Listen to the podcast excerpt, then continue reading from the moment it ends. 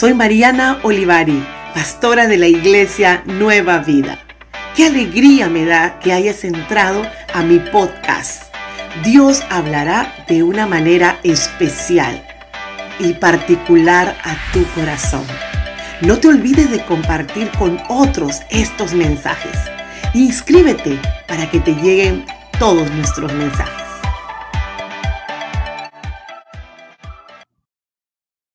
Por favor, olvidémonos de la pantalla y cierra tus ojos. Te invito a que cierres tus ojos. Vamos a hacer una oración. Amado Padre, te damos gracias por este momento.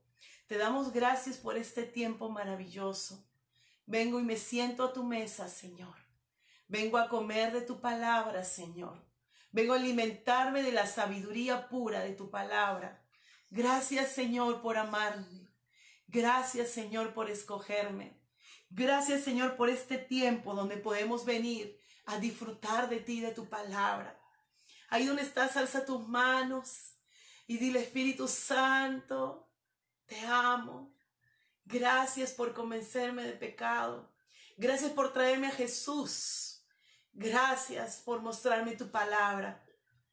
Gracias Espíritu de Dios. En el nombre de Cristo Jesús. Amén y amén. Y vamos a pasar a, quiero mostrarles algo en un PowerPoint, pero quisiera, ah, hola Edwin, ¿cómo estás? Sonia, llegó Piedad, Belkis, te extrañamos muchísimo.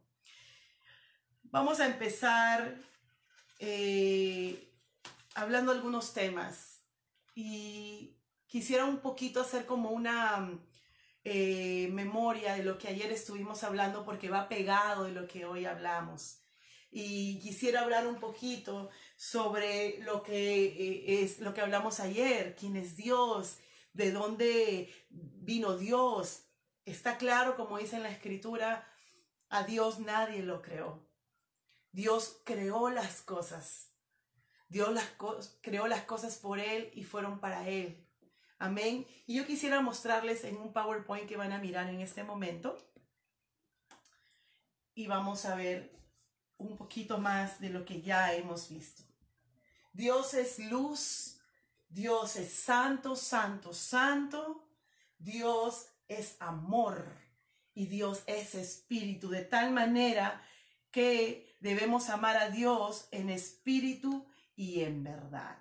Amén. En espíritu y verdad. Este es el mensaje, dice la palabra, en el que hemos oído de él y os anunciamos, Dios es luz y no hay tinieblas en él. Y los que lo adoran en espíritu y en verdad es necesario que lo adoren, dice la escritura.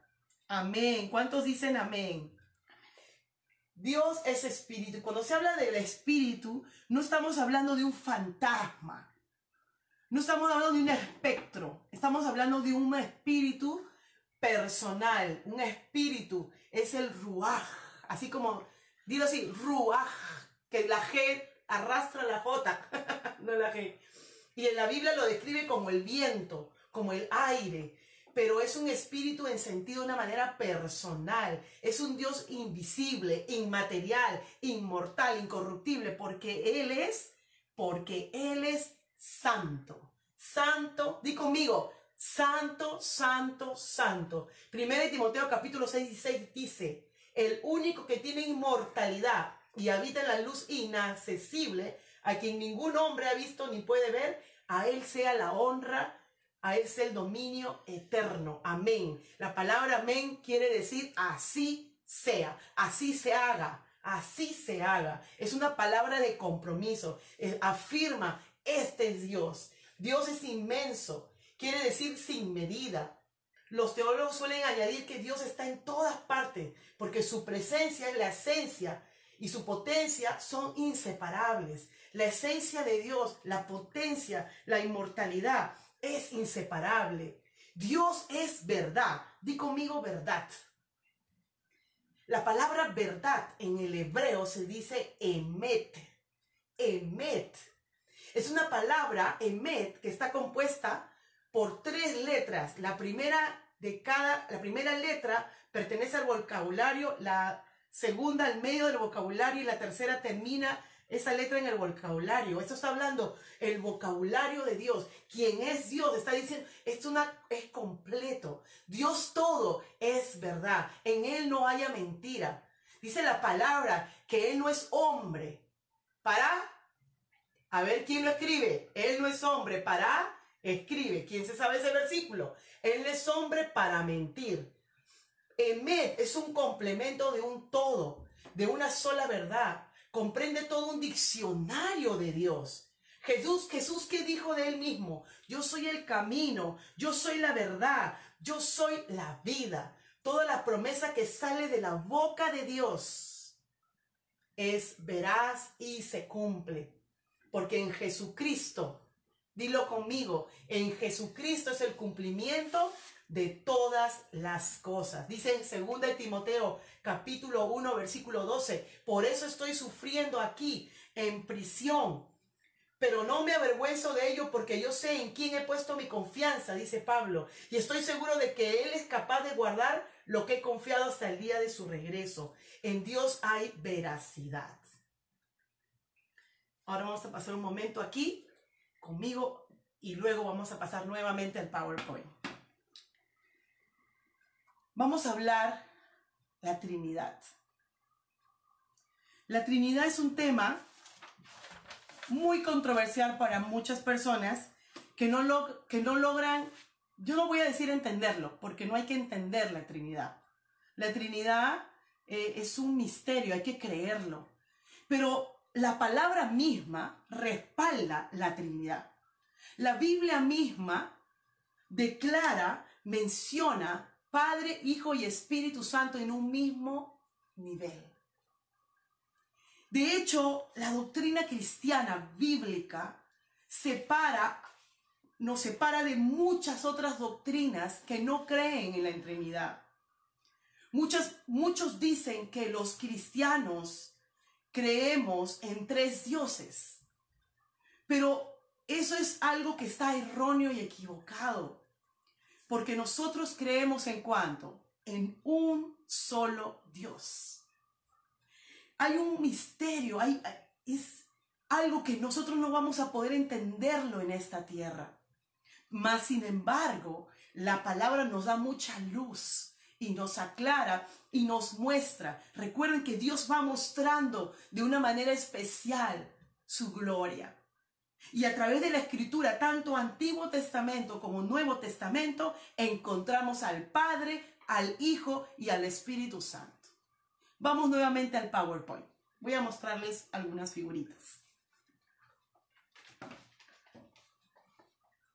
Amén. Amén. Ah, muy bien, me escribieron eh, lo que me escribieron. Gloria dice, no es hombre para que mienta. También Piedad puso, Dios no es hombre para mentir ni hombre para arrepentirse. Amén, piedad. Amén, gloria. Vemos esta figurita aquí y podemos mirar. Aquí tengo una flechita. ¿Pueden ver esa flechita? No sé si la pueden ver. Póngame sí o no, por favor. Es una pequeña flechita blanca. Acá está. Acá está la, tres bolitas, ¿verdad? Este es un círculo. Vemos un círculo. Y vemos al Padre, al Hijo y al Espíritu Santo. Esto es un Dios, esto es Dios, uno, pero es un Dios en tres personas o tres personalidades. Repite ahí conmigo para que se nos quede bien, hay que repetirnos las cosas. A mí se me olvida, yo no sé tú, pero a mí se me olvida. Muy fácil las cosas. Nomás que no se me olvide el Señor, nunca, jamás en mi vida. Solo donde dejo mi celular. Padre, Hijo y Espíritu Santo.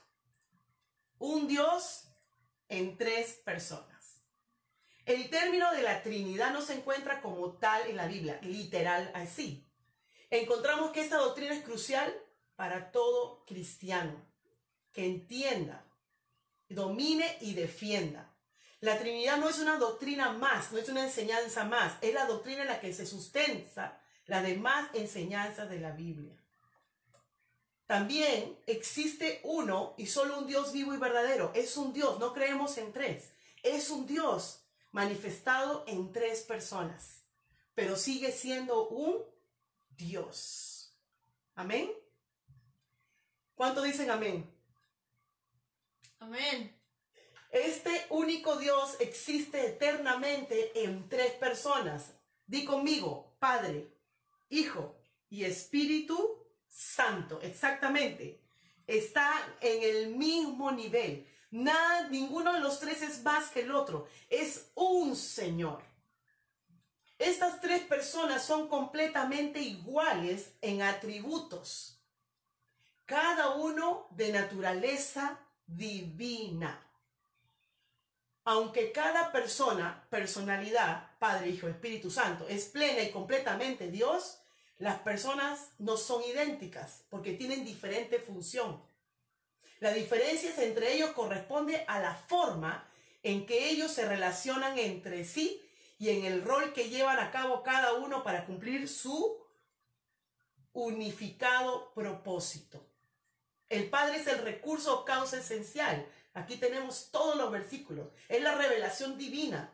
Las obras humanas de Jesús, Jesús Dios. El Hijo es el agente a través de quien el Padre hace las siguientes obras. La creación, el mantenimiento del universo, la revelación divina, la salvación. Y el Espíritu Santo es el que viene a la tierra a convencer, a glorificar al Hijo. ¿Quién es el que nos guía al Padre? Nos damos cuenta que los tres es uno, es un Dios en tres personas. Aquí vemos otra figurita, un poquito más grande. Espero que la puedan ver bien. El Padre, el Hijo y el Espíritu Santo. Es uno. Yo no veo muchos triángulos, yo veo solo uno. Ahora, no, el triángulo no es que el triángulo significa que es Dios. Es una forma figurativa para expresar lo que estamos enseñando, la Trinidad. Es una sola persona, un solo Dios. Y decimos persona no porque es una persona como tú y como yo de carne y hueso, sino porque hay una personalidad. Dios no es un viento, Dios eh, no es solo un aire, Dios habla, Dios siente, Dios perdona, Dios también se enoja. Dios eh, tiene una relación con sus hijos y con sus hijas. Amén. Entonces vemos el Padre, el Hijo y el Espíritu Santo. Miren este cuadro. Este cuadro es muy, muy importante. Por favor. Amén, amén, amén, amén, amén. Así es, Carlitos. Dice, los atributos, si ustedes ven este cuadro, ven a Dios el Padre, Dios el Hijo y Dios el Espíritu Santo. Si ustedes ven el primer cuadro, este primer cuadro que está aquí, aquí estoy moviendo la flechita, dicen atributos. La Biblia verifica y testifica que en los tres, que es uno solo, podemos ver estos atributos por igual. Es eterno, es omnipotente, es omnisciente, es omnipresente, es santo y son verdad. Y podemos ver todos los versículos. Si quieres, tómale foto para que lo tengas como estudio y, y, puedas estudiarlo con más tranquilidad. Vas a poder mirar que en cada uno, Padre, Hijo, Espíritu Santo, hay una deidad. Hay una confirmación en la misma palabra que estamos hablando de un Dios. Son tres personas distintas en Dios, cada una es divina, los tres son uno mismo. Es un Dios en tres personas. Miren este ejemplo. Miren el sol. El sol representa, vamos a, eso es algo figurativo, ¿ok? Una analogía. El sol representa al Padre. La luz del sol representa a Jesucristo. Y el calor del sol representa al Espíritu Santo. Amén. Tenemos un Dios poderoso, un Dios hermoso, Amén. ¿Cuántos dicen amén? Ahora sí regresamos por aquí. Amén. Gracias a Dios. Amén. Bienvenidos los que están llegando. Creo que por ya estoy viendo aquí a mi a familia. Fiorelita, ¿cómo estás? Jacqueline Hernández, Nancy, Piedad. Estamos hablando de un solo Dios.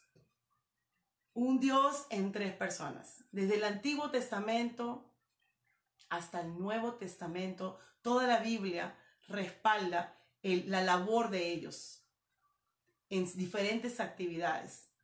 Vemos a Dios cuando dice, hagamos al hombre a su imagen y semejanza.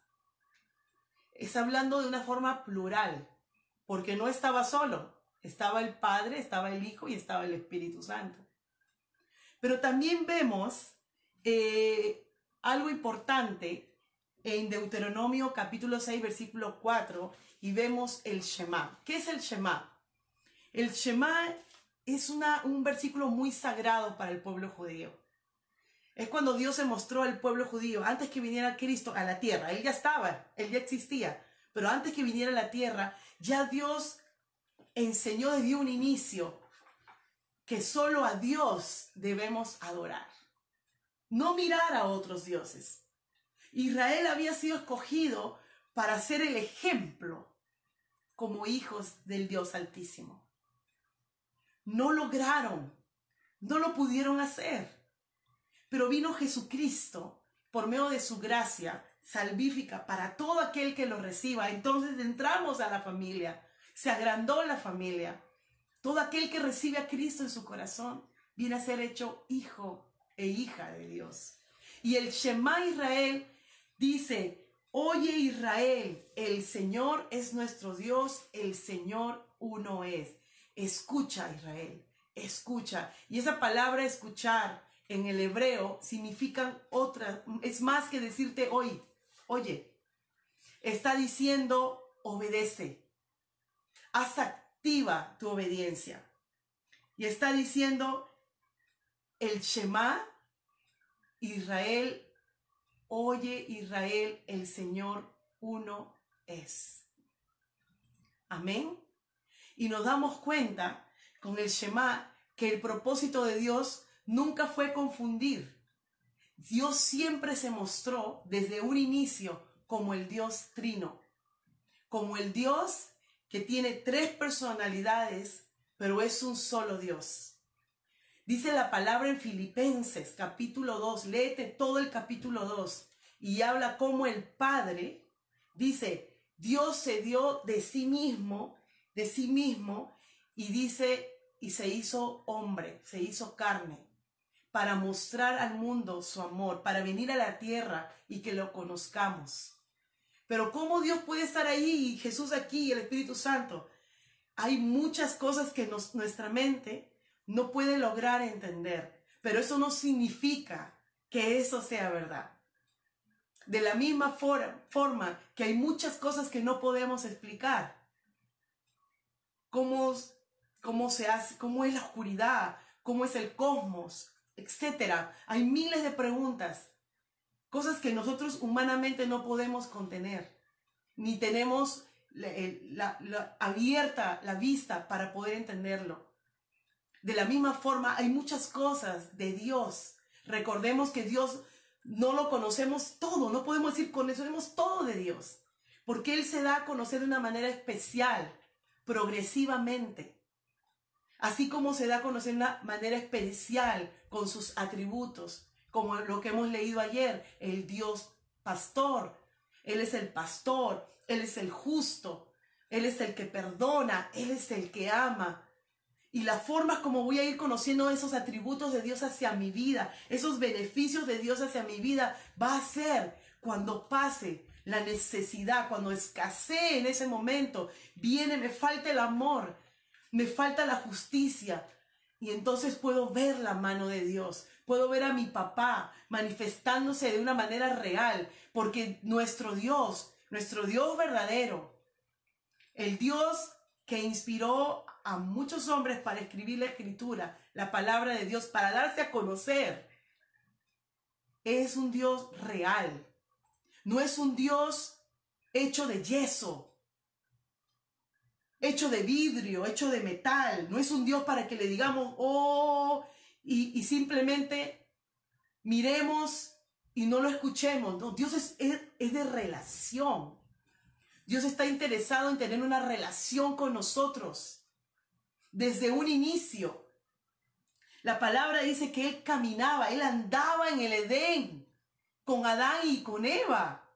Ellos podían ver cara a cara a Dios, porque el propósito de Dios era que el hombre sea a su es a su imagen y semejanza, pero eso cayó por, por el pecado.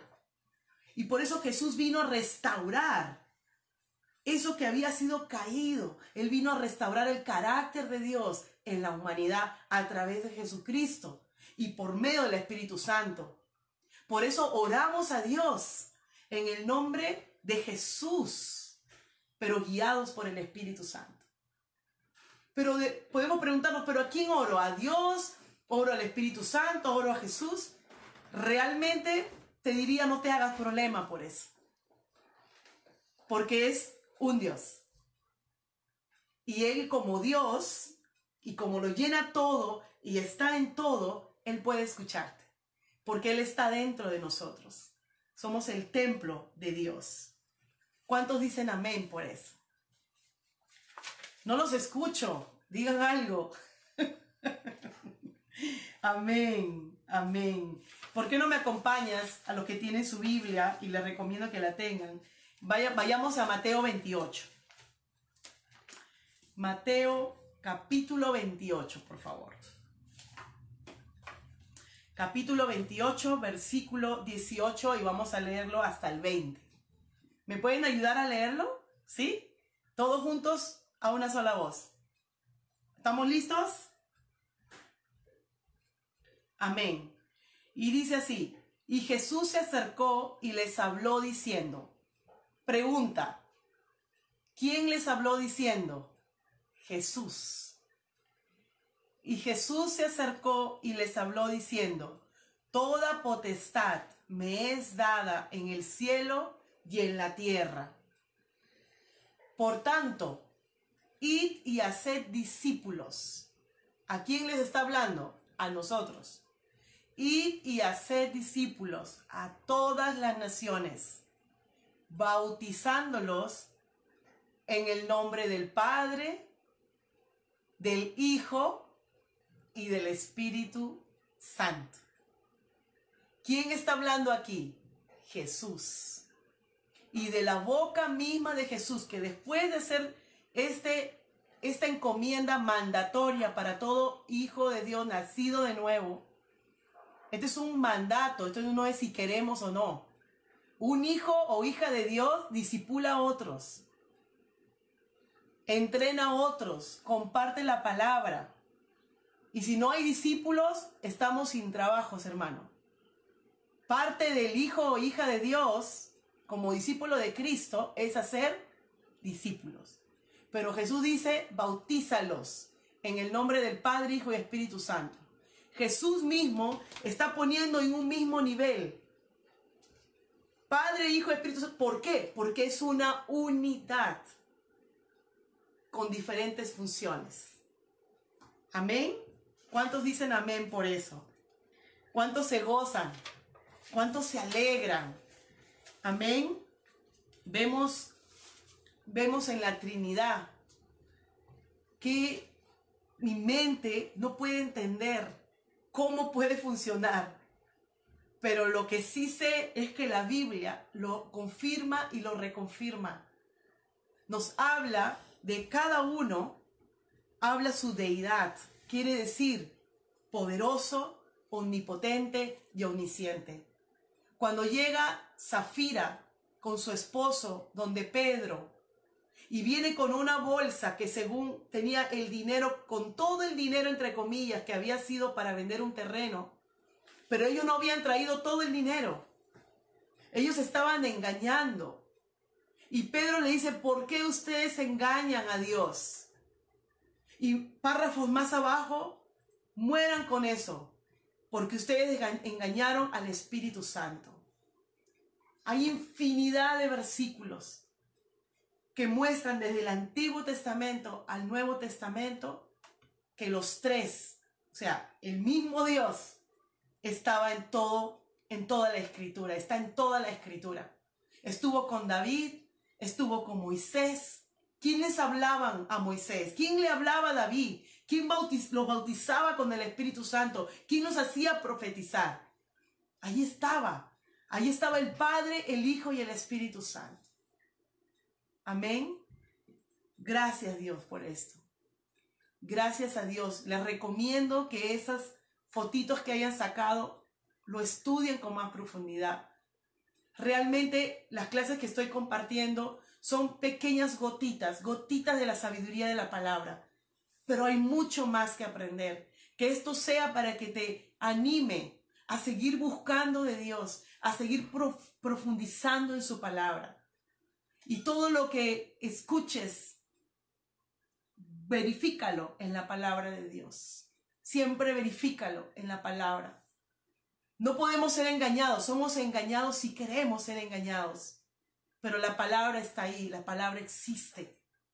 Y la palabra misma da testimonio de Dios, del autor, de ese autor de todo lo que tenemos, de ese autor de ti mismo, de ti mismo, lo que Dios está escribiendo en tu vida y lo que seguirá escribiendo. Ahora llegó un momentito, vamos a hacer un paréntesis y vamos a hacer tres preguntitas. Hoy día ya le dimos su regalo a Piedad, ya lo tiene Piedad, ¿verdad Piedad? Confírmalo, por favor. Piedad, oh sí, ya recibí mi regalo. Recibió un regalo, conéctate con el corazón del Padre, si no mal recuerdo así se llama. Y es, se lo, es, habla todo el libro de Hebreos, es todo un estudio precioso. Disfrútalo, Piedad. Vamos a hacer tres preguntas. Cuando vamos a decir a la una, a la dos, a las tres, empezamos. Y cuando decimos tiempo, ya nadie puede escribir. Solo la primera persona que responda las tres preguntas le vamos a tener una sorpresa. Amén. ¿Listos? ¿Cuántos estamos listos? Primera pregunta. ¿Quién creó a Dios? Respáldelo con un versículo bíblico. ¿Quién creó a Dios? Esa es la primera pregunta. Amén.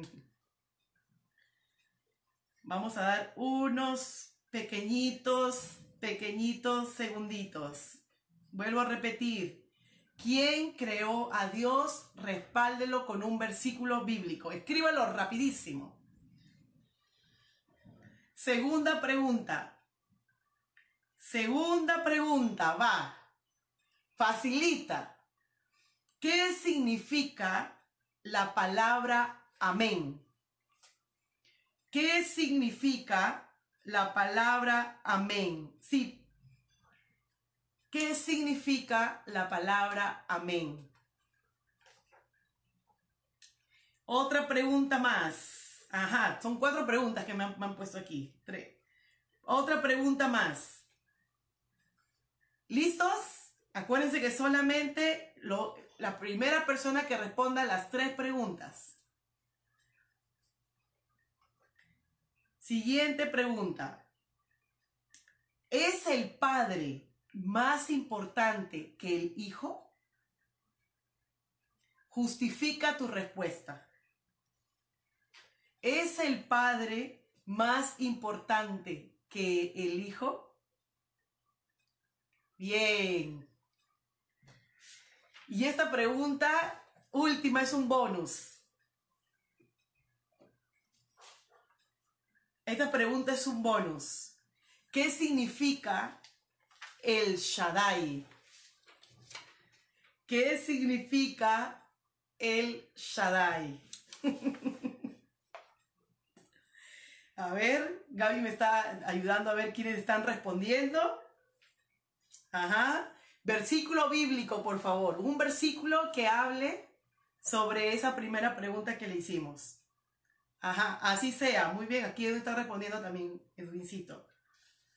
Ajá. Nadie ha contestado la primera. La primera pregunta no la han contestado completamente. Ya me está diciendo Gaby que no la han contestado completamente. Acuérdense que la primera pregunta es ¿quién, quién creó a Dios? y respáldelo con un versículo bíblico.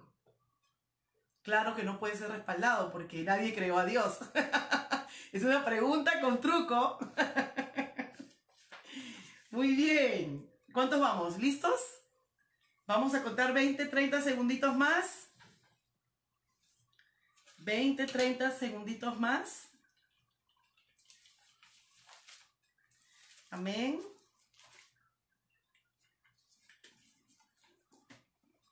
Muy bien, muy bien, muy bien.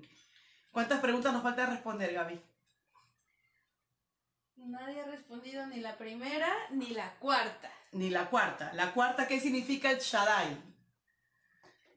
Búsquenlo, no importa, búsquenlo, búsquenlo en Google. Lo explicamos ayer. Es el, es el,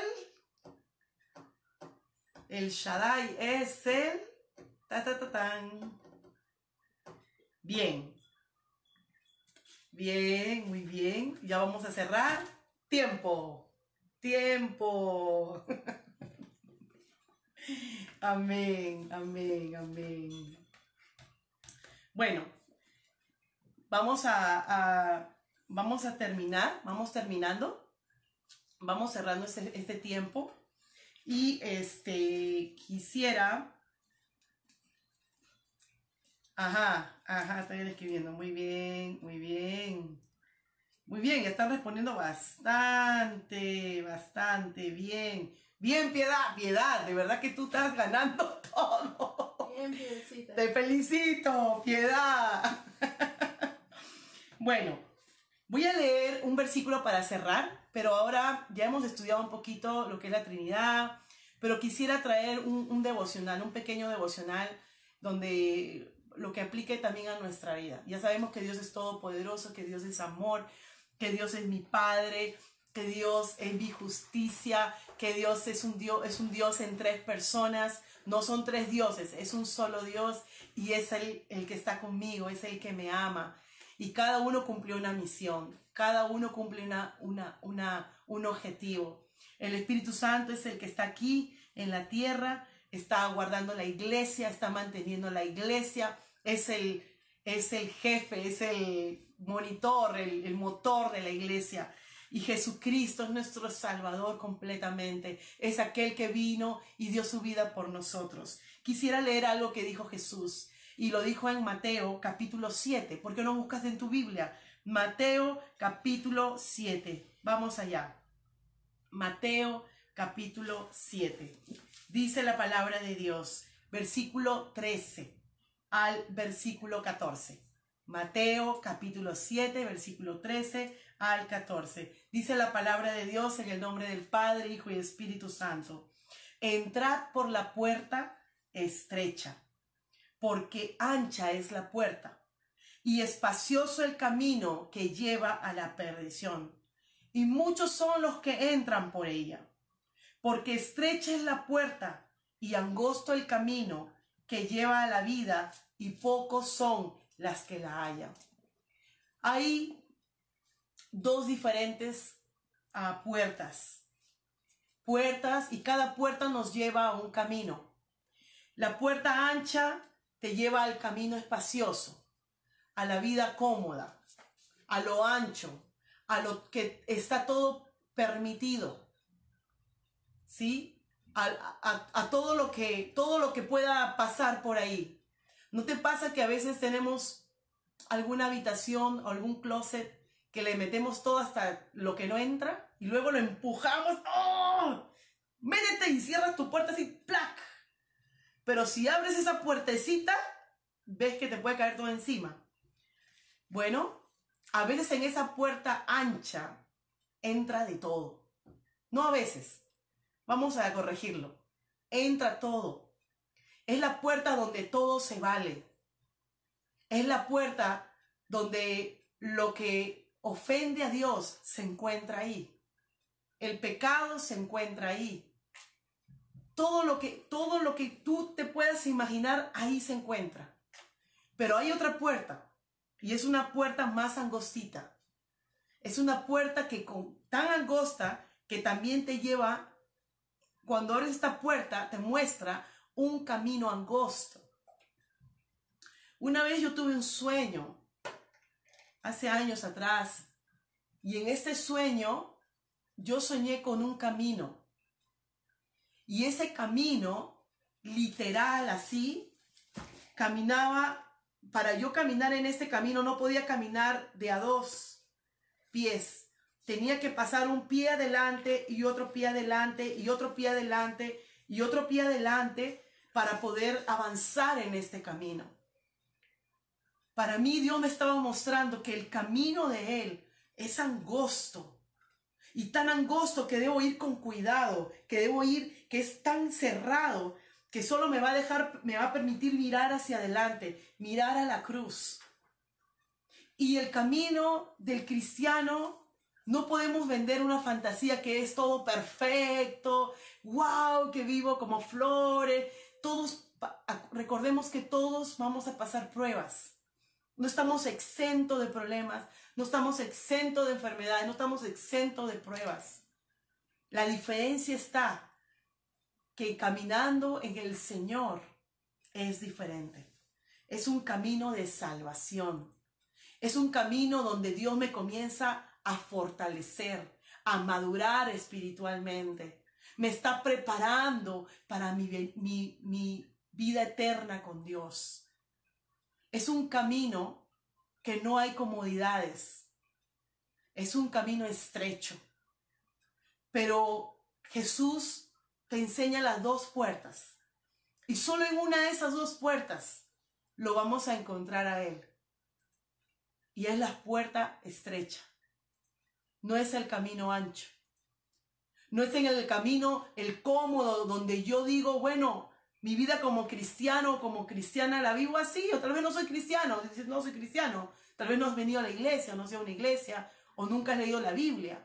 Dice, bueno, yo vivo mi vida como puedo, como quiero, no le hago mal a nadie, no mato a nadie, pero de eso no se trata.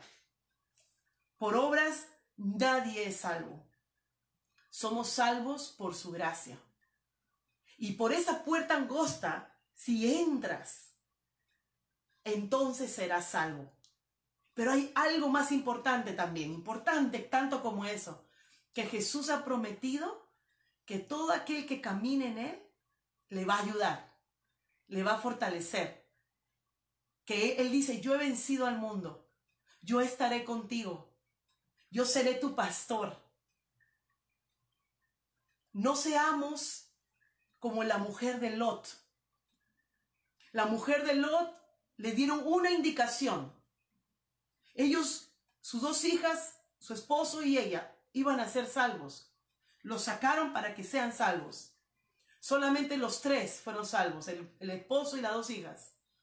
Ella se perdió porque al ella ir camino al lugar de su salvación, al lugar de refugio, porque todo Sodoma y Gomorra estaba siendo incendiado, en el caminar ella miró atrás y le habían advertido, no mires atrás. Jesús dice, nadie es digno de poner su mano en el arado y mirar hacia atrás. Lo que dejamos en el mundo. Oh, si lo que dejé en el mundo, creo que me iba mejor. Creo que era mejor en muchas pruebas, muchas dificultades. No pensemos así, hermanos reflexionemos. No hay nada que hayas dejado atrás que sea bueno. No hay nada. Miremos hacia adelante, no miremos hacia atrás. Que atrás simplemente está lo que no me pertenecía. Dios me ha dado una vida nueva en Él. Y ese es el camino angosto. Lo más hermoso es que no estamos solos, que papá está con nosotros. Vamos a orar. Padre, te damos gracias. Ahí donde estás, levanta tus manos. Gracias, Padre eterno. Gracias, Padre amado, por mirarme. Gracias por escogerme. Gracias, Señor, Padre, por, por darme a Jesús Gracias por darme al Espíritu Santo, quien es el que me ayuda día a día a caminar.